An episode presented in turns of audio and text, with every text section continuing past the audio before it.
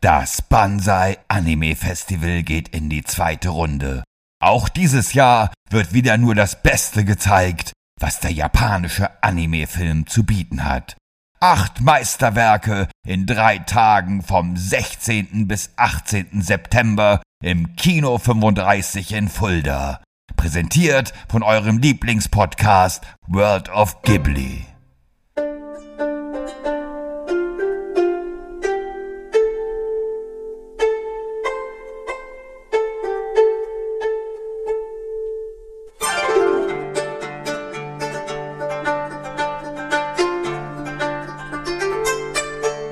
Hallo und herzlich willkommen zur neuesten Episode von World of Ghibli, der Podcast von, über, um das Studio Ghibli. Die von ist in dem Fall gar nicht richtig, denn von, das sind wir. Shaggy Schwarz auf der einen Seite und auf der anderen Seite mein Kollege hier beim Ghibli Podcast. Niemand geringeres als der wunderbare Thomas van der Scheck. Hallo Thomas.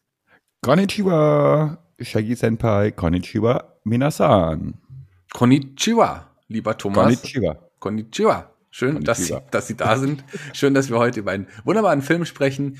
Ähm, ein Film, den äh, ich tatsächlich sehr gerne mag, muss ich ganz ehrlich jetzt schon mal vorwegnehmen, um das schon mal Den zu sagen.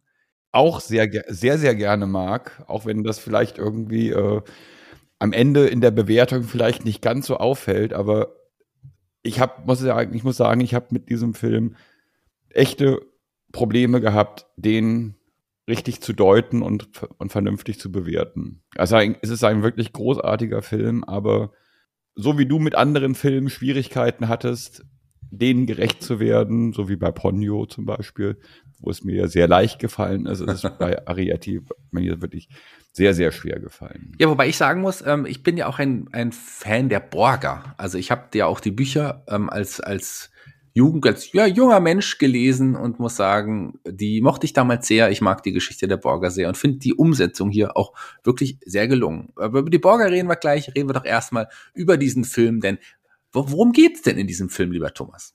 Ja, also meine Synopsis. Diesmal nicht ganz so lang, weil du hast mich ja letztes Mal kritisiert, hast ja gesagt, ich habe den ganzen Film schon vorab erzählt. Das mache ich jetzt diesmal nicht. Also ganz kurz, Arietti, das Borger-Mädchen. Ein schöner Film. Na, jetzt komm, worum geht's in So. dem Film? Also, okay. Der zwölfjährige Show leidet an einer Herzkrankheit und muss bald operiert werden. Um sich vor der OP zu schonen, wird er ins ländliche Haus seiner wohlhabenden Großtante Sadako geschickt, in dem außer ihr und der Haushälterin Haru noch das 14-jährige Mädchen Arietti Glock und ihre Eltern Homeli und Pott leben. Nun, so weit, so gut, wären Arietti und ihre Familie nicht nur 10 Zentimeter groß und lebten heimlich im Keller des Hauses in einem verborgenen Häuschen, das sie sich wunderschön eingerichtet haben.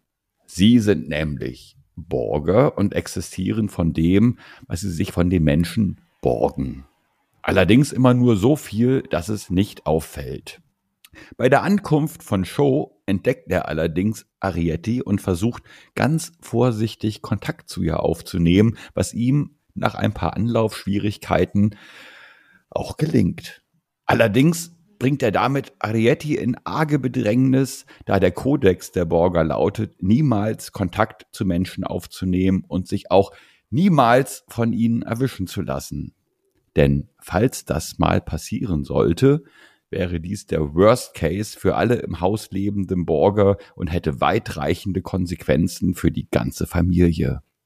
Daher stellt sich die Frage, ob Arietti es schafft, ihre Beziehung zu Show längerfristig geheim halten zu können. Das war die Geschichte des Films Arietta. Nee, eigentlich nicht. Jetzt fängt der Film erst an. Jetzt fängt der Film erst an, genau. Also jetzt haben wir nicht gespoilert, diesmal ähm, die wundersame Welt der Borger. 2010 erschienen, ähm, Regie Hiramasu Yonebayashi. Habe ich es richtig ausgesprochen? Hiromasa Yonobayashi. Ganz genau, ja. Äh, Sein erster Film für das Studio Ghibli, zumindest auf dem Regieposten. Da kommen wir, über den sprechen wir gleich nochmal. Über den müssen wir viel reden. Ja, über den müssen wir sehr viel reden. Hayao Miyazaki, ähm, Drehbuch, ähm, also zumindest der, der Hauptdrehbuchschreiber hier, den kennen wir. Toshio Suzuki, wieder der Executive Producer. Die Musik von Cecile Corbel, einer Französin, über die du vielleicht auch ein paar Informationen hast. Ähm, der Film 2010 ist ja auf jeden Fall in die japanischen Kinos gekommen und war relativ erfolgreich. Er hat da aber auch sogar einige Preise bekommen, unter anderem Japanese Academy Award für den besten Animationsfilm des Jahres. Generell war er auch einer der erfolgreichsten Filme in Japan und auch einer der Lieblingsfilme und einer der ja, Lieblingsanimationsfilme in diesem Jahr.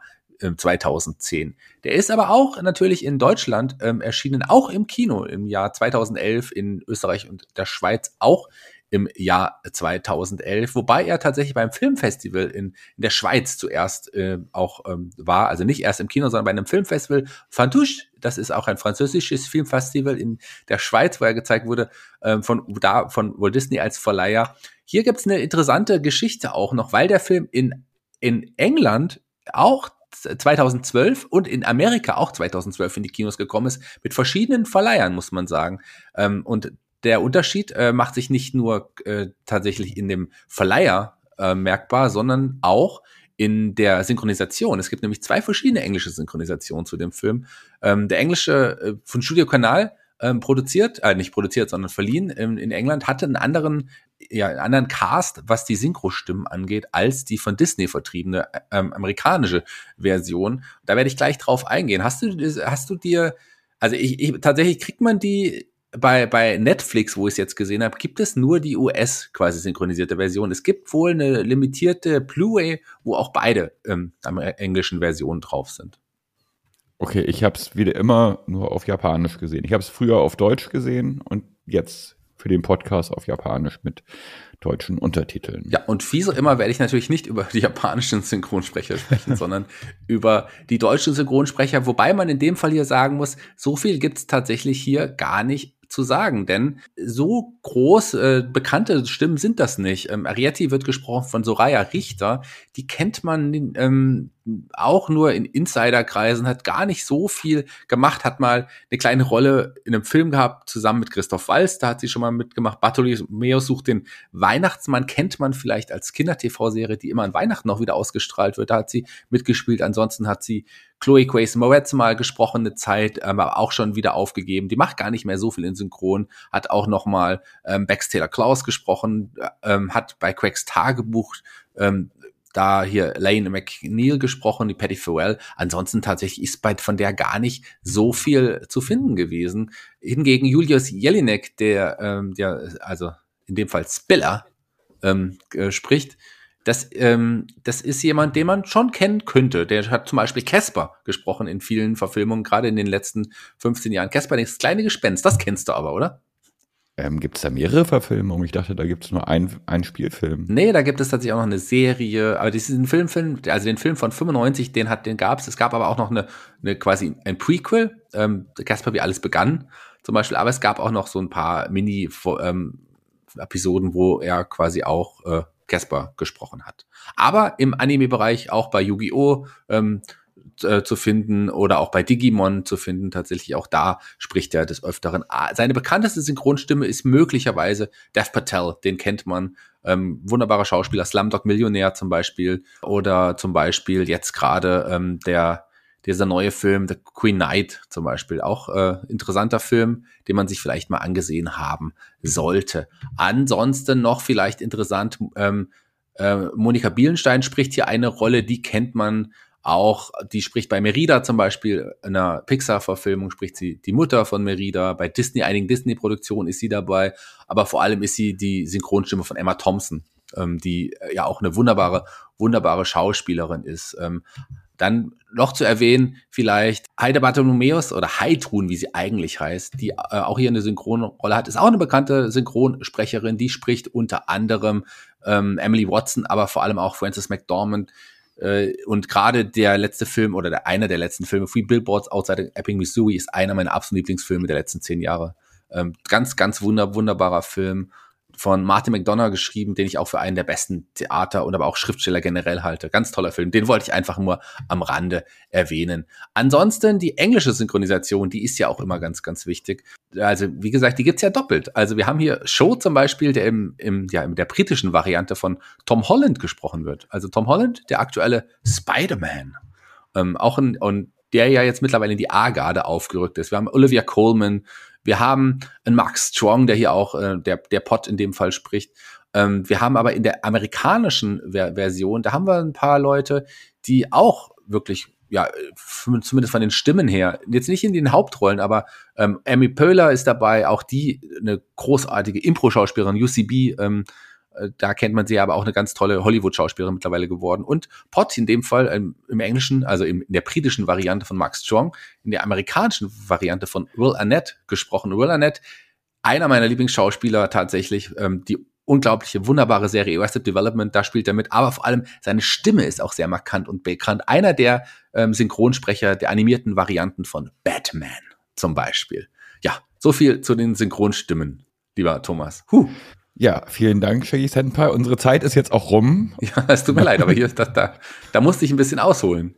Ja, ähm, gut. Unsere Zeit ist rum. Das war's. Bis zum nächsten Mal, wenn es wieder heißt. Nein, natürlich ist es noch nicht vorbei, denn wir haben ja, haben ja auch extra gesagt, es gibt hier einen neuen Regisseur, über den wir wahrscheinlich mal sprechen sollten. Denn genau. der ähm, war, ist schon lange beim Studio Ghibli dabei gewesen, gilt als einer der Zöglinge eines Miyazakis, aber hier wohl hat man ihm das erste Mal die große Regie anvertraut.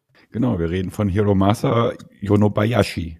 Und da muss ich auch sagen, von dem werden wir, denke ich, auch in Zukunft noch einiges zu hören bekommen. Immerhin hat er, äh, nachdem hat er dann das Studio Ghibli irgendwann verlassen und hat das Studio Ponok gegründet, hatte unter anderem da Mary und die Blume der Hexen ja. umgesetzt. Auch ein großartiger Film und überhaupt das Studio Ponok gilt ja jetzt schon quasi als äh, der Nachfolger vom Studio Ghibli.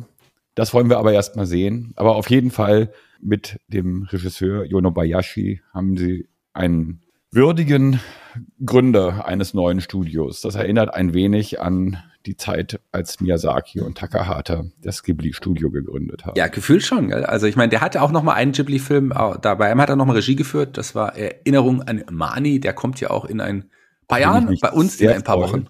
Genau, auf den ich mich sehr freue. Ja, freue ich mich auch drauf. Aber der hat ja schon als Animator ähm, hier, also auch einer als Executive Animator teilweise, hat klein angefangen, hat sich aber weiter hochgearbeitet und galt ja, wie gesagt, als Zögling von Miyazaki. Hat bei Mononoke, hat bei den Yamadas, bei Chihiro, beim wandelnden Schloss, glaube ich, auch, gell? Bei den Chroniken von RC war er auch dabei. Und bei Ponyo durfte er auch. Ja, bei Ponyo. Witzigerweise sieht man das auch alles in, in, in Arieti, die ganzen Einflüsse. Ja, gell? Ne? Der, der Spiller zum Beispiel, der erinnert mich sehr an, der, der könnte der kleine Bruder von Mononoke sein. die Mimik von Arietti erinnert sehr stark an die Mimik von Ponyo. Ja. Zum Teil. Ja, und überhaupt die Anfangssequenz mit dem Mercedes in der Hauseinfahrt erinnert sehr an die Szene aus Shihiros Reise ins Zauberland, die Anfangsszene mit dem Audi in der, ähm, in der Straße, in diesem Waldweg, bevor sie in den Tunnel in die Zauberwelt gehen. Ja. Da finde ich, gibt auch Parallelen. Ne? Aber ja, der hat gut aufgepasst bei dem, was Miyazaki gemacht hat. Der hat gut aufgepasst und er hat ja auch im Interview mal gesagt, also er hat so, äh, Miyazaki saß hinter ihm, glaube ich, als er dem den Film vorge, also sie haben zusammen sich diesen Film angeschaut, als Miyazaki sich den Film das erste Mal angesehen hat, war der äh, Yone Bayashi dabei und nachher ist er zu ihm, äh, also Miyazaki hat ihm die Hand gegeben, hat gesagt, gut gemacht. Ja, und, das äh, ist, das ist, glaube ich, das höchste Lob, zu dem Miyazaki fähig ist. Ja, wahrscheinlich das höchste Lob, was er in seinem Leben jemals jemandem gegeben hat, oder? Wer weiß, wer weiß. Das könnte ich mir vorstellen. Also sein, sein Sohn hat nicht so ein ähnliches Lob bekommen. Ähm, nee, vielleicht später. Also jetzt nicht zu den Chroniken der, von Erdsee. Allerdings jetzt zum ganz neuen Film, Aya and the Witch. Ja. Da fängt Miyazaki jetzt an, sich sehr positiv in Interviews zu äußern über den Film. Aber da reden wir dann ein andermal drüber. Da reden wir ein andermal drüber. Aber zu, bis zu dem Zeitpunkt, glaube ich, das höchste Lob, was ein Miyazaki einem anderen Regisseur ähm, hier zumindest der, der jetzt noch nicht von Anfang an dabei war, in dem Sinne gegeben hat, glaube ich. Das kann man. Ja, und ich glaube auch zu Recht, weil ich denke mal von den äh, Regisseuren, die Filme gemacht haben für Studio Ghibli, ähm, ist tatsächlich Arietti der, der am meisten Ghibli viel hat, jedenfalls von, von Miyazaki oder Miyazaki viel hat. Miyazaki so. viel, genau, das würde ich so ja. würde ich würde ich bezeichnen. Der Film basiert auf den Erzählungen Die Borger von Mary Norton und da gibt es ja tatsächlich noch etliche andere Verfilmungen. Es gab in den 70ern BBC-Verfilmungen, es gab auch eine kurze Serie später. Es gibt eine bekannte Verfilmung mit ähm, John Goodman ähm, den, die, die gibt es noch. Ähm, die kennt man, kennt man vielleicht ähm, auch, ich glaube in den 90ern rausgekommen. Ganz nett, sagen wir mal so, ganz nette. Ähm, Hast gesehen? Hast du gesehen? Ich habe es nicht gesehen. Hast Okay. du es gesehen? Ich habe es gesehen, ich finde es okay. Ähm, ich fand es damals schön, weil ich davor die Borger auch schon gelesen hatte. Also die Borger Mary, Mary Norton, ist, sollte man vielleicht noch erwähnen, die hat ja auch ähm, mal für Disney ein, ein paar Rechte verkauft gehabt, damals für wenig Geld. Und zwar ging es um, was sie auch geschrieben hat, die Tollkühne-Hexe in ihrem fliegenden Bett. Einer meiner Lieblings-Disney-Filme früher als Kind gewesen. Oh, den habe ich als Kind auch geliebt. Endlich mal einen Film, den wir als Kind gemeinsam gesehen haben. Ja, Oder nicht so- gemeinsam, aber den ich auch gesehen habe. So muss Sonst habe ich ja sein. immer nur so, so, äh, was habe ich denn so als Kind gesehen? Robbie Tobby und das Flievertüt von der Augsburger Puppen. Das mochte ich auch sehr. Aber da hat tatsächlich Mary Norton nichts mit zu tun gehabt. Aber das hat sie damals geschrieben, die Hexe und dann später natürlich die Borger oder The Bowers, Bauer, Bowers, ähm, also die, die Leute, die sich was ausborgen. Also tatsächlich daher kommt das. Da gab es, wie gesagt, die ähm, in den 70ern die BBC-Filme, es gab in den 90ern eine Fernsehserie, ähm, da gab es noch sogar noch ein, ein, ein Prequel zu, die, diesen großen Film mit John Goodman, natürlich unseren Ghibli-Film. Und es gab jetzt tatsächlich ähm, zwei Jahre nachdem Arietta raus, Arietti rauskam auch noch mal einen Fernsehfilm, auch von der BBC, ähm, auch über die, die Borger. Sie hat das früher ihren Kindern, also tatsächlich hatte sie damals nicht gedacht, dass sie damit auch mal Erfolg haben würde, sondern sie hat ihren Kindern das als Geschichten so erzählt, wenn Dinge mal verschwinden zu Hause und ihrer Familie. Und die fanden das alle so gut, dass sie angefangen hat, wirklich das auch aufzuschreiben. Und es sind ja etliche Borger-Bücher erschienen und zwar sechs an der Zahl, ähm, das, das letzte erschienen 1982 tatsächlich. Da ist nochmal nach über 20 Jahren Pause nochmal ein Borger Buch erschienen. Und ich habe zwei von denen gelesen und mochte sie wirklich sehr, sehr gerne. Mir hat das Spaß gemacht und ähm, ich fand hier, diese Verfilmung ist für mich, ich habe nicht alle BBC-Verfilmungen gesehen, aber für mich die schönste der Borger-Verfilmungen. Das kann ich jetzt schon mal sagen. Na gut, ist ja, die Ghibli-Verfilmung ist auch sehr, sehr, sehr poetisch, muss ich sagen. Also Ja. das ist ein sehr, sehr schöner Film. Aber in der, im, im Deutschen gibt's ja auch quasi ein Pendant zu den Borgern. Ne? Das sind ja dann quasi die Heinzelmännchen. Ich habe die Ja, so- Einzelmännchen, äh, die machen ja dann eher Dinge, oder? Die, die, die reparieren Sachen, die helfen den Menschen auf irgendeine Art und Weise. Ähm, die sind ein Pendant, weil sie auch klein sind und irgendwo bei den Menschen leben und sich irgendwie in, äh, ja, zu, bei de- den Menschen hilfreich zeigen. Aber die Borger bleiben, wir wollen ja eher verborgen, daher kommt es aber nicht, bleiben vor den Menschen und nehmen sich das, was sie so brauchen, aber was die Menschen möglicherweise nicht mehr brauchen, was sie quasi überhaben, das nehmen sich die Borger. Und Also wie borgen die es aus. Die Zahnfee. Ja, aber die lä- lässt Genau. auch Geld da. Also klar gibt es viele verschiedene Parallelen, ähm, gerade im, im, im Kinderbereich. Aber die Borger haben doch schon noch mal was, was Einzigartiges. Wie hat dir denn der Film gefallen? Was, über was möchtest du sprechen? Fangen wir, wo, wo fangen wir an bei dir? Wollen wir über die Musik sprechen? Der Film fängt mit Musik an und hört mit Musik auf. Und die Musik, die zu hören ist, ist äh, wirklich sehr, sehr schön. Dieses eine Lied ist fantastisch. Ja. Da gibt es sogar eine deutsche Variante von und eine japanische und eine französische und eine englische. Und die sind alle von der äh, Cécile Corbel gesungen. Ui. Und, ähm, und ich muss sagen, in jeder Sprache macht sie das wirklich fantastisch. Und dieser eine Song, dieser eine Song ist wirklich ganz, ganz toll. Wie wir das auch schon bei anderen Ghibli-Filmen hatten, wo es immer einen Song gab, der eigentlich musikalisch den ganzen Film getragen hat, wie zum Beispiel Chroniken von Erdsee Ja.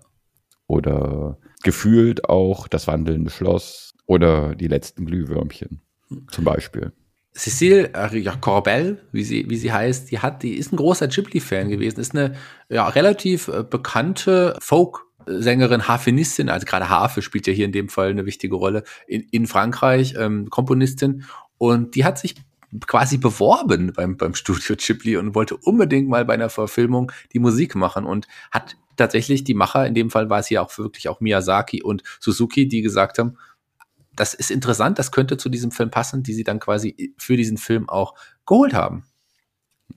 Ja, hat sie sich wirklich da beworben? Ich dachte, die hat irgendwie einen Fanbrief geschrieben und hat äh, Musik mit angehängt. Das ist für mich eine Bewerbung, ja. Also er hat wirklich okay, einen Fan, das war, es war eher ein Bewerbungsschreiben, äh, so wie, wie, Hast wie man gelesen? Ne? Ich habe es leider nicht gelesen. Guten. Tag, ich möchte mich hier für, für bewerben. Aber es hat tatsächlich die Macher überzeugt. Also so, so, so kann man es auch machen, Thomas. Du bist doch auch Musiker. Hast du nicht mal, hast du nicht mal die, die Lust, mal mit dem Studio Ghibli zu schreiben und zu sagen, hey, ich würde gerne die Musik für einen nächsten Film machen? Ja, das hängt dann vom Film ab, ne? Was für einen Film die machen wollen. Wenn das jetzt ähm, was satanisch-dämonisches wäre, dann könnte ich, glaube ich, schon die Musik dazu machen. Ja. Wie hoch ist die Chance, dass der nächste Ghibli-Film etwas ein satanischer, dämonischer Film wird? In einer Parallelwelt sehr hoch. Wollen wir noch über ein paar, über, über die, du hast ja schon mal die, du hast die Ähnlichkeit zu Ponyo auch angesprochen. Ähm, in, in, der Mimik von, ja. von Ariete. Ja, ja, in der Mimik, gerade mhm. so im, im, mhm. da sieht man einige Parallelen. Insgesamt der Zeichenstil ähm, gefällt mir sehr, sehr gut. Ist jetzt nicht besonders auffällig. Also ich finde jetzt, würde jetzt nicht sagen, hier ist irgendwas ganz anders als sonst, aber insgesamt sieht der Film schon wirklich sehr, sehr schön aus. Ja, also mich hat die, gerade die Hintergründe, die wirklich wieder sehr detailliert sind, die haben mich zum Teil sehr an äh, mein Nachbar Totoro erinnert. Ja. Da gab es wirklich Parallelen. Ähm, und ja, und auch wie man quasi in, die, in diese Welt der Borger einsteigt, die ja quasi eine Parallelwelt auch zur Menschenwelt ist und alles, was sie sich borgen, mit dem sie quasi ihr Haus eingerichtet haben, ist ja quasi eine Parallele zu einem Menschenhaus. Aber wie dann bestimmte Dinge aus der Menschenwelt in ihre Miniaturwelt eingegliedert worden ist, das ist einfach wirklich ganz großartig. Und da richtet der Film auch immer wieder sein Augenmerk drauf. Und das ist ein wahrer Genuss, sich gerade diese Sequenzen, diese Szenen ganz entspannt und ganz in Ruhe anzugucken. Ganz entspannt überhaupt der ganze Film. Der ist sehr, sehr ruhig. Der plätschert eigentlich na, nee, kann man nicht sagen, der plätschert vor sich hin, aber er hat halt wirklich eine ganz langsame, eine sehr schöne Erzählung, wodurch der Film aber auch was sehr Poetisches bekommt und die äh, Action-Szenen oder die etwas rasanteren Szenen halten sich zum Glück ein wenig im Hintergrund.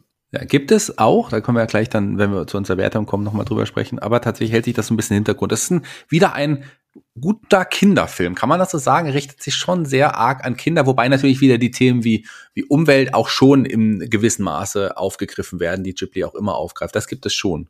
Ja, aber ich denke mal, die Zielgruppe, wenn es um Kinder geht, ist jetzt zum Beispiel nicht die Zielgruppe ungefähr von Ponyo oder nee. von, von Totoro, sondern es ist, äh, ja, so zwischen 10 12, 13 Jahren, ja. würde ich sagen. Das ist so die Zielgruppe. Genau, das sind aber in meinen Augen auch auf jeden ja. Fall noch Kinder, würde ich jetzt, würde ich so weit gehen. Aber klar, das ist auf jeden Fall, berichtet sich an ein bisschen ältere Kinder als jetzt Ponyo. Ähm, Und für Erwachsene ist der Film natürlich auch schön. Für Erwachsene ist der Film auch schön, passiert auch wirklich eigentlich eine ganze Menge. Ich mag die Handlung auch sehr, sehr gerne. Hm, aber ich würde auch schon sagen, dass es schon auch kindgerecht auf jeden Fall auch ist. Das, da sind wir uns ja auch einig. Wir haben jetzt gerade die Umweltthemen angesprochen. klar, die Menschen ähm, machen das kaputt und die Borger nutzen Dinge immer weiter und so weiter und so fort. Das ist, wird nur so aufgegriffen so ein bisschen. Aber auch hier das gut-böse Schema. Also ist die Haushälterin eigentlich eine böse Frau? Ist auch wieder so eine Sache. Die ist ja eigentlich auch nicht böse. Doch, die habe ich tatsächlich jetzt mal äh, im Vergleich zu ja? anderen Ghibli-Filmen als wirklich bösen Charakter angesehen. So wie es bei Chroniken von Erdsee die Hexe, die ja eigentlich ein Hexer ist, ganz genau, äh, gegeben hat, die wirklich böse ist. Und aber wie gesagt, bei Miyazaki normalerweise gibt's ja kein, kein nie wirklich böse Charaktere, rein böse.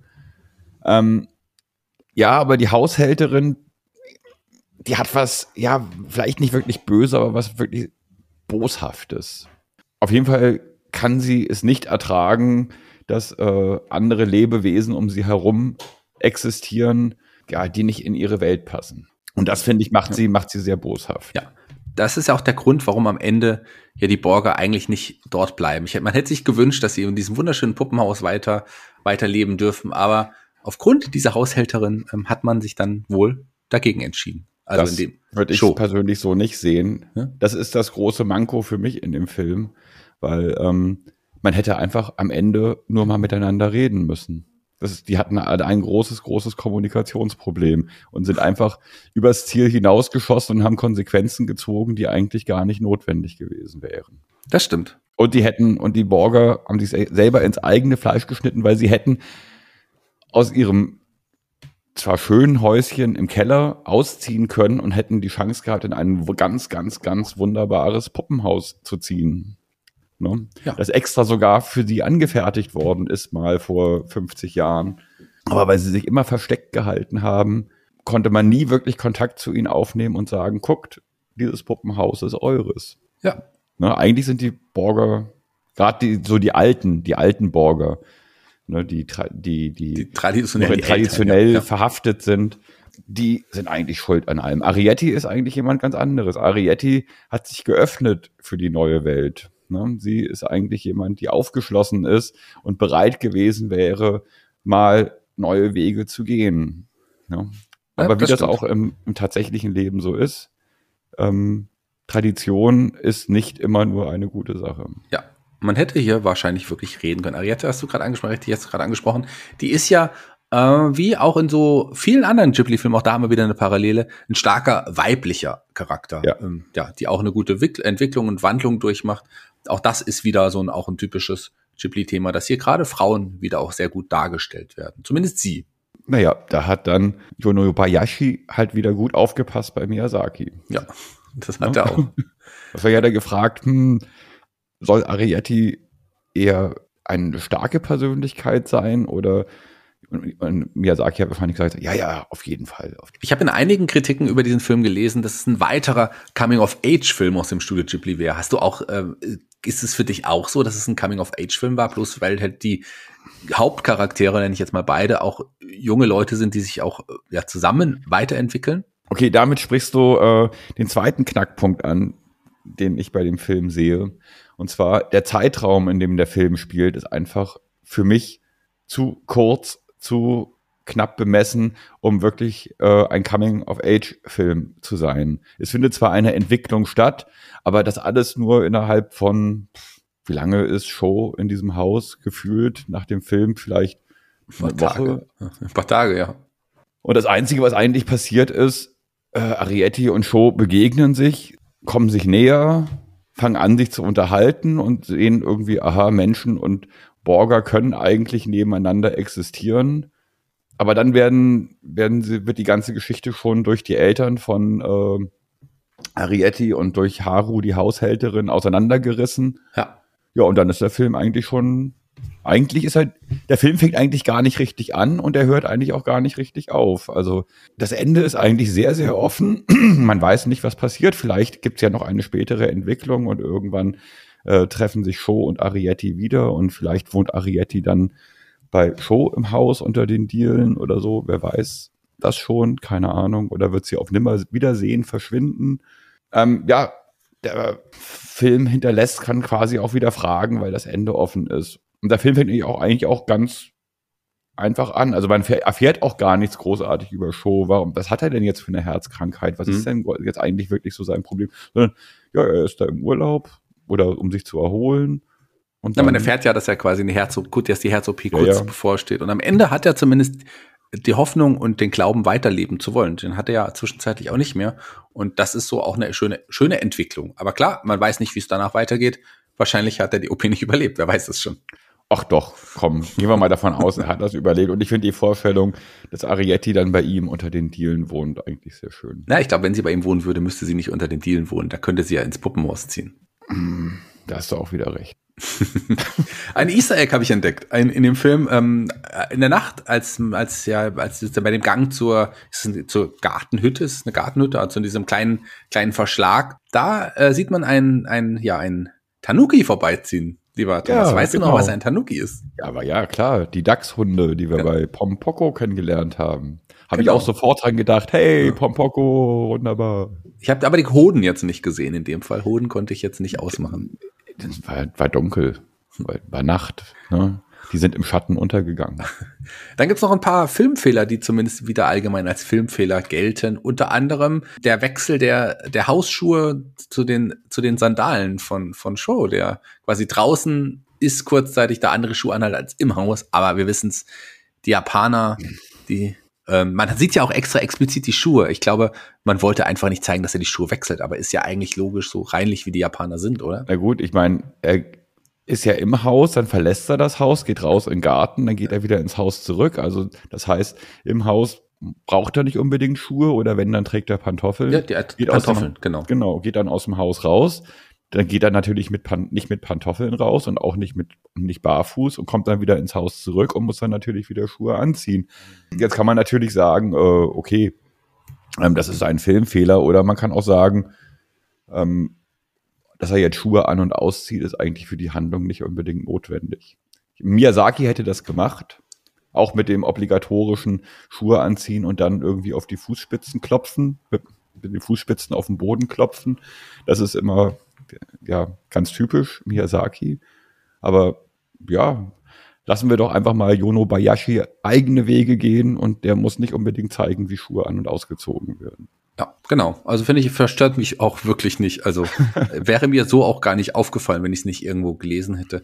Was mir aufgefallen ist, aber tatsächlich, was auch als Filmfehler gilt, aber warum, whatever, ist ähm, der, ist es ein Mercedes, glaube ich, der Mercedes, der von Sadako, der quasi vor der Tür steht, der auch das ja, Lenkrad auf der anderen Seite hat. Ich glaube, das wird als Filmfehler angesehen. Aber ist das für dich? Wieso ist das, ist das Lenkrad jetzt auf der rechten oder auf der linken Seite? Das Lenkrad ist auf der linken Seite.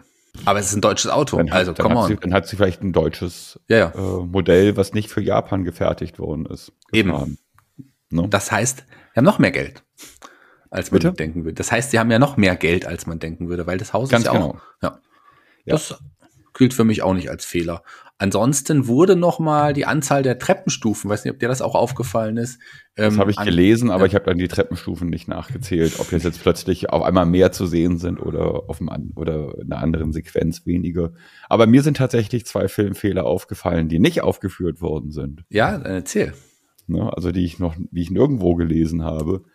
Und zwar wird Sho ja von äh, Haru in ihrem in, in seinem Zimmer eingeschlossen und er muss dann quasi äh, über das Hausdach ins nächste Zimmer und von da aus konnte, konnte er dann quasi wieder ins Haus zurück. Ja. Und dann befreien Arietti und er ja zusammen Ariettis Mutter, die in einem Einwegglas gefangen ist. Und Sho, äh, hat schon Haru hat dann schon Sho in Verdacht, dass der da irgendwie seine Finger mit im Spiel haben könnte und rennt nach oben die Treppe hoch und öffnet einfach die Tür. Die Tür ist, müsste aber eigentlich immer noch abgeschlossen sein. Und sie öffnet einfach die Tür und Sho liegt auf seinem Bett und liest oder macht gerade irgendwas. Also das ist für mich ein Filmfehler gewesen. Na, aber weil- ist ja wieder hochgegangen. Also der ist ja. ja, aber er, hat ja, aber er hat ja keinen Schlüssel gehabt. Er konnte die na, Tür vielleicht ja steckt der Schlüssel ja abschließen. von außen. Nee, sie hat ihn abgezogen. Ach, sie hat ihn abgezogen. Mhm. Ja, dann ist er einfach. Dann weiß ich nicht. Das ist mir tatsächlich so gar nicht aufgefallen. Ein Filmfehler, den Filmfehler. sollst du sofort irgendwo notieren. Thomas van der Scheck hat einen Filmfehler gefunden, den vorher noch keiner gefunden hat. Und der zweite Filmfehler ist, wo Haru ähm, die Kammer des Schreckens öffnet, wo ihr die ganzen Kisten und Staubsauger entgegenfallen, um ähm, dann auf dem Boden die Klappe zu finden, mit der man dann ähm, direkten Zugang zum Haus der Borger hat. Die ganzen Gegenstände sind dann später plötzlich nicht mehr zu sehen. Weder im, in dem Räumchen noch liegen sie auf dem Boden. Also da frage ich mich, wo die plötzlich hin verschwunden sind. Hat Haru weggeräumt zwischenzeitlich. Hm, Ich glaube, die hat anderes zu tun. Ja, hat, dann aber schon. egal. aber vielleicht hat, vielleicht hat Yono Bayashi das auch weggeräumt. Der hat's Hat weggeräumt. Irgendwie, ich mag diese, mag diese Unordnung. Wir wissen ja, die Japaner äh, mögen gerne Ordnung. Vielleicht hat, Genau. er dann sich äh, das aufräumen lassen. Aber auch das äh, tatsächlich ähm, eine interessante Frage, wo ist das alles hin? Kann man tatsächlich drüber nachdenken, weil ähm, hier ist ja jetzt nicht unbedingt die Magie vorhanden, die in anderen Ghibli-Filmen da ist. Weil äh, hier geht's nicht, geht's nicht Genau. um Magie, hier geht's um kleine Menschen. Obwohl das schon eine magische Welt ist, in Ja. der die Borger leben. Aber das ist dann die, der dritte Knackpunkt, weshalb ähm, ich den Film nicht so gut bewerten kann wie ein Miyazaki-Film, obwohl er sehr viel Ähnlichkeit mit einem Miyazaki-Film hat, weil ihm fehlt trotz der Optik die Magie, die Miyazaki in seinen Filmen immer irgendwie unterbringt. Wie viel Magie in diesem Film ist, das werden wir ja dann gleich erfahren. Und zwar jetzt auch schon in unserem Jetzt. Genau. Ähm, das VOG-Ranking kennt ihr alle. Wir haben verschiedene Kategorien, 1 bis 8. Äh, wir nehmen dann den, Zwischenwert und stellen das unserem persönlichen Geschmack gegenüber. Und dann kommt's insgesamt Ranking. Da führt aktuell immer noch, führen immer noch die letzten Glühwürmchen. Ähm, die sind da auf Platz 1 ähm, insgesamt. hart gefolgt, hart gefolgt von Ponyo. Hart gefolgt von Ponyo, ja. Da werden wir schauen, wie es heute ist. Wird ähm, Arietti den, die Top-Position erringen? Ich sag mal so, nein. Aber bei mir trotzdem relativ weit oben. Ich bin gespannt, wie es bei dir sein wird. Fangen wir an mit der Umsetzung, lieber Thomas. Wie viele Punkte gibst du der Umsetzung? Also an der Umsetzung, finde ich, ist nichts zu bemängeln. Der Film sieht fantastisch aus. Die ähm, Details sind großartig. Ähm, man hat alles, alles richtig gemacht, was die Optik angeht. Und insofern für die Umsetzung klar acht Punkte. Sehr gut, das hätte ich da, das überrascht mich ja. Dann doch fängst du gleich mit der Höchstpunktzahl an. Ich äh, stimme dir zu in den Dingen, die du gerade gesagt hast. Sieht gut aus, alles cool gemacht, äh, gefällt mir sehr, sehr gut. Aber für die acht Punkte hat es bei mir nicht ganz gereicht. Aber da ich den Film mag und es auch sehr gut umgesetzt finde, auch so die Umsetzung von den Büchern in die, wie gesagt, die, für mich die beste Borger-Umsetzung, die ich gesehen habe, sieben Punkte. Action. Ein bisschen Action gibt's. Wie viel, für wie viele Punkte reicht es? Ja, was haben wir denn an Action? Wir haben, also ich finde die Szene, wo Arietti mit ihrem Vater loszieht, um das erste Mal mit Borgen zu gehen und wie sie sich mit Haken und Seilen irgendwie von, von äh, Schränken abseilen mhm. und, und wie der Vater sich mit doppelseitigem Klebeband irgendwie die Füße und die Hände verklebt, um dann an irgendwelchen äh, Brettern hochklettern zu können das hat für mich auch einen Action-Faktor, muss ich sagen. Also Auf jeden das Fall. Fand ich, das fand ich schon echt äh, spannend und auch aufregend und, und, die fand, und wie fantastisch das umgesetzt worden ist. Dann gab es die ein, eine, eine, die eine wirklich richtige Action-Szene mit dem, mit dem Raben, mit der Krähe, die äh, bei Show ins Zimmer fliegt und im Fliegengitter stecken bleibt. Ähm, auch super toll umgesetzt, wie Arietti, die ja auch dabei ist, sich dann irgendwie durch, durch das Chaos, was der Vogel anrichtet, um sich zu befreien, ähm, am Efeu festhalten muss und was weiß ich. Also das ist wirklich schon ganz, ganz großartig gemacht. Aber ansonsten, wie gesagt, ist es ja eigentlich ein eher sehr ruhiger Film, der ja poetisch vor sich hinplätschert. ähm, und vom Action-Faktor kann ich äh, daher keine Acht geben, aber eine schöne fünf. Ja, die fünf gebe ich auch, das nehme ich schon mal vorweg. Eine Sache noch zu erwähnen zur Action ist natürlich auch, wenn da quasi am Haus der, der Borger rumgeschraubt und rumgerissen wird und da was verändert wird, dann wackelt ja auch das ganze Haus ähm, ja, stimmt. im Erdbebenstil. Das ist auch actionreich. Und die Krähe fand ich natürlich auch, die fand ich übrigens sehr lustig, diese Szene. Das kann ich jetzt schon mal vorwegnehmen. Aber bei mir auch fünf Punkte. Aber die Krähe nehme ich mit, weil ich gesagt habe, lustig in die nächste Kategorie, in den Humorfaktor. Punkt. Wie viele Humorpunkte hast du diesem Film gegeben? Ja, ich habe dem Film drei Punkte gegeben, weil so wirklich viel lachen konnte ich jetzt eigentlich nicht. Und auch über die Krähen-Szene, die du jetzt mit in die Kategorie mitnimmst, ähm, das würde ich jetzt nicht tun. Ich fand das eher ziemlich dramatisch. Ähm, lachen konnte ich darüber äh, nicht, ja. aber du bist halt anders als ich. Du lachst halt über sowas. Nein. Und andere Menschen in die Schwierigkeiten geraten. Ja, die, ähm, die, aber, der Vogel. Ich habe ja über den Vogel gelacht das war ja so überzogen, das war ja schon ein bisschen persifliert. Also, wenn das ein bisschen realistisch rübergekommen wäre, hätte ich es auch tragisch gefunden, weil der Vogel ja auch leid getan hätte. Aber in dem Fall, auch wenn man die Augen des, des Vogels sieht und auch so, wie er sich bewegt und wie die an alle dabei schauen, das war schon ein bisschen witzig. Aber ich weiß, was du meinst. Aber sorry, ich habe dich vor deiner Punktevergabe unterbrochen. Doch, ich habe schon gesagt. Ich habe gesagt drei. drei okay, Punkte. dann sage ich einfach vier Punkte. Weil, genau, äh, das ist wegen der Krähe, die du mitnimmst. Die Krähe gibt mir noch einen Punkt mehr. Der Plot, lieber Thomas. Genau. Ja, der Plot. Wie gesagt, ähm, ich hätte mir tatsächlich jetzt ein bisschen mehr Coming of Age tatsächlich gewünscht, auch wenn, wenn äh, äh, manche Pressestimmen sagen, es wäre ein Coming of Age Film, wo wir jetzt festgestellt haben, wir sehen das nicht ganz so. Ich hätte es mir aber ge mehr gewünscht, es wäre einer.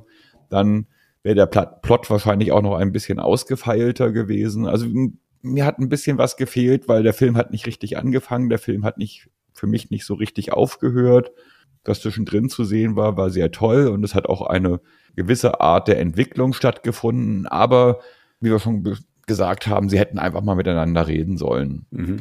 Sie hatten ein Kommunikationsproblem und ich glaube, wenn sie das geklärt hätten, dann hätte der Film von mir, was den Plot angeht, acht Punkte bekommen, weil sie nicht miteinander geredet haben, nur sieben. Also ich kann dem gar nichts mehr hinzufügen. Du hast alles gesagt, auch was die Punktzahl anbetrifft, von mir auch sieben Punkte. Wir sind heute relativ deckungsgleich bei einigen Sachen. Ist es bei der Musik auch so, lieber Thomas? Mal gucken. Also, wie ich schon gesagt hatte, der, die Musik ist ähnlich wie äh, Chroniken von Erdsee oder Letzten Glühwürmchen oder Das wandelnde Schloss, wo es ein Thema gibt, was wirklich äh, sich durch den ganzen Film durchzieht oder was wirklich den Film trägt. Und die Filmmusik bei Arietti besteht gefühlt eigentlich auch so aus einem Lied in verschiedenen Interpretationen, mal äh, instrumental, mal mit Gesang. Und dieses eine Lied ist fantastisch, da kann man nicht meckern.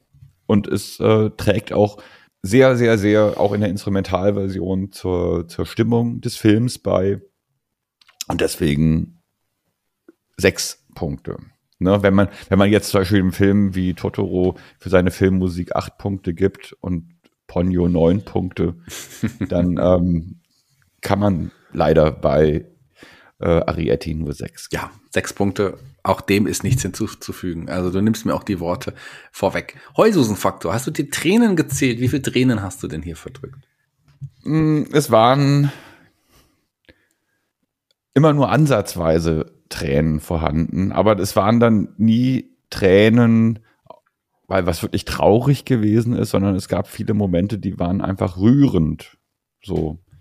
Und, ja. ähm, und da sie halt, da es halt nur rührend war, in Anführungsstrichen, ich meine, rührend, äh, mach mal einen rührenden Film. Ich meine, das ist ohne kitschig zu werden, mhm. was äh, Yonobayashi ja auch gelungen ist. Aber ähm, rührend alleine reicht nicht aus, dass eine Träne, die geboren oder deren Samen gesetzt worden ist, auch tatsächlich geboren wird. Also es ist keine Träne gerollt, sie sind alle im Auge stecken geblieben. Ja. Deswegen, achso, muss ich ja noch sagen, Heulsusenfaktor 4. Ja, da, auch hier hast du vieles vorweggenommen. Äh, ich fand es sehr, den Film sehr rührend. Ich glaube, bei mir kommt noch hinzu, und das ist der Punkt, den ich mehr vergebe als du, dass ich ja wirklich ein, ein dass ich hier wirklich die Borga sehr mag, dass ich hier die Umsetzung sehr toll fand, dass es für mich auch noch mal so ein paar ja, Erinnerungen an meine Kindheit irgendwie gebracht hat, weil ich ja sehr früh diese, die Borga-Bücher oder zumindest zwei davon gelesen habe. Deswegen muss ich sagen, ich fand super. Ich fand es sehr, sehr rührend, äh, größtenteils. Aber auch bei mir reicht es nicht für mehr als fünf Punkte. Macht bei mir einen Zwischenwert von 5,7. Wie ist es bei dir, lieber Thomas? Bei mir sind es leider nur 5,5. Und? Fast nur 0,2 Punkte Unterschied. Also wir sind relativ, ich glaube, wir waren fast noch nie so nah aneinander. Also klar, wir waren auch schon gleich mal bei einigen Filmen, aber wir sind schon hier relativ nah aneinander. Das heißt auch, dass ja, wir einen ja. ähnlichen Geschmack in vielen Dingen haben.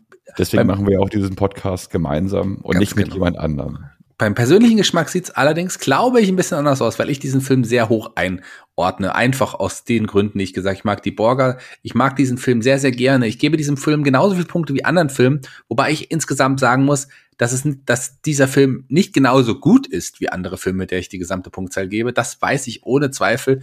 Allerdings mag ich diesen Film wirklich sehr und mir hat es mir hat dieser Film auch wirklich sehr viel Spaß gemacht. Für mich ähm, ein in gehörte in die ja nahezu Top 5, Top 6, Top 7, das werden wir gleich sehen, äh, meiner Lieblingsfilme hier äh, beim Studio Ghibli, ähm, der hat irgendwie was, was ich irgendwie an diesem Film mag, was ich bei anderen Filmen so nicht gefunden habe. Es ist nicht insgesamt die Qualität, es ist aber irgendwie irgendwas, was der Film mit sich bringt, was mich irgendwie trifft und was mich findet. Deswegen gebe ich hier sieben Punkte.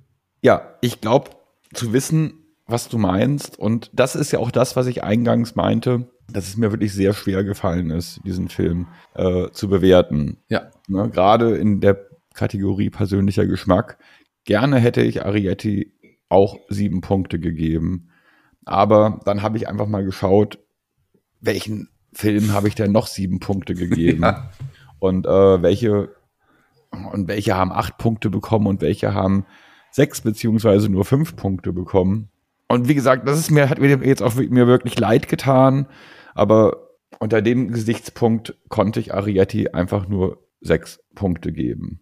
Ja. Weil ich, wenn ich jetzt, wenn ich sieben Punkte gegeben hätte, dann wäre Arietti auf demselben Level wie das wandelnde Schloss oder so. Und das äh, erreicht Arietti dann doch in meinen Augen nicht wirklich. Also auch da muss ich dir zustimmen. Ich habe tatsächlich, ähm, um das Beispiel aufzugreifen, ähm, Arietti und dem Wandelnden Schloss beiden sieben Punkte gegeben, aber als Film und auch für mich irgendwie persönlich äh, ist das Wandelnde Schloss ein größerer Film.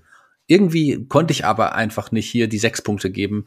Ich habe zum Beispiel bei Kikis kleiner Lieferservice, dem habe ich sechs Punkte gegeben, den du ja auch so magst und so feierst. Wobei ich mag diesen Film tatsächlich ein bisschen mehr und es war wirklich schwer, da die passende Punktzahl zu finden. Vielleicht muss man irgendwann innerhalb dieser Filme nochmal kategorisieren, welche man besser findet. Dann doch mit Kommazahlen im persönlichen Geschmack. Allerdings äh, haben wir die jetzt hier nicht konnten sie nicht geben. Deswegen wurden es tatsächlich sieben Punkte bei mir. Aber okay, macht eine Gesamtpunktzahl bei mir, wenn man zusammenzählt, von 12,7. Und bei mir 11,5. Ja, das ist ein großer Unterschied. Bei mir ist es nämlich in der Gesamtplatzierung auf dem sechsten Platz und bei dir, glaube ich, äh, auf dem 14. Genau, Platz 14. Also quasi äh, mein Kiki ist dein Arietti. Ja, wir haben quasi, da haben wir getauscht und gefühlt. Genau, genau bei, bei, ich habe bei Kiki äh, von der Platzierung bin ich bei sechs ja. und du bist auf Platz 13. Krass. Ne? Jetzt habe ich mich mal revanchiert. Deswegen ja. bei dir ist Arietti auf Platz 6 und bei mir auf Platz 14. Jetzt sind wir uns quitt. Bedeutet aber auch, genau. dass in der Gesamtpunktzahl ähm, Arietti auf dem 12. Platz landet. Passt, also kann ich, kann ich gut mit leben. Ich finde, da haben wir auch einen guten Mittelwert gefunden. Ja, aber mit diesem 12. Platz, der macht mir ein bisschen Bauchschmerzen, muss ich sagen. Weil eigentlich, äh, eigentlich hätte Arietti es verdient, äh, höher platziert zu sein. Aber wenn man sich dann anguckt, welche großartigen Filme von 1 auf bis Platz 11 sind. Ja. Also auf 11 ist Porco Rosso zum Platz Beispiel. 12. Ja. ja. Auf Platz 11 ist Porco Rosso. Ähm, das, äh, also aber da ist der Miyazakische Magiefaktor wieder vorhanden. Eben. Also ich kann damit sehr, sehr gut leben mit der Endplatzierung. Kann da auch sehr gut mit unserem heutigen Podcast leben. Denn der ist jetzt hier vorbei und es hat wieder total Spaß gemacht, lieber Thomas, mit dir über Arietti zu sprechen. In zwei Wochen sieht's anders aus. Da haben wir nicht Arietti, da haben wir keine Borger, da haben wir? Da haben wir Poppy Hill, beziehungsweise der Mondblumenberg, der zweite Film von Goro Miyazaki. Ja, da bin, bin ich mal sehr gespannt. Hat er sich da wieder, äh, ist er da wieder in Papas Fettnäpfchen getreten oder ähm, hat er was dazugelernt? Ich ja. bin sehr gespannt. Hat Papa ihm die Hand gegeben oder ist er äh, rausgegangen während der Vorstellung? Hat er eine geraucht? Das werden wir in zwei Wochen erfahren, wenn es wieder heißt World of Ghibli. Mein Name ist Shaggy Schwarz, ich bin raus für heute. An meiner Seite war Thomas van der Scheck, der euch in den in regnerischen, wunderschönen, sonnigen, je nachdem wann ihr es hört, Tag entlassen wird mit seinen Abschlussworten. Genau. Und ich sag wie immer, Arigato gozaimashita. Kondo ne, minasan. Bye bye.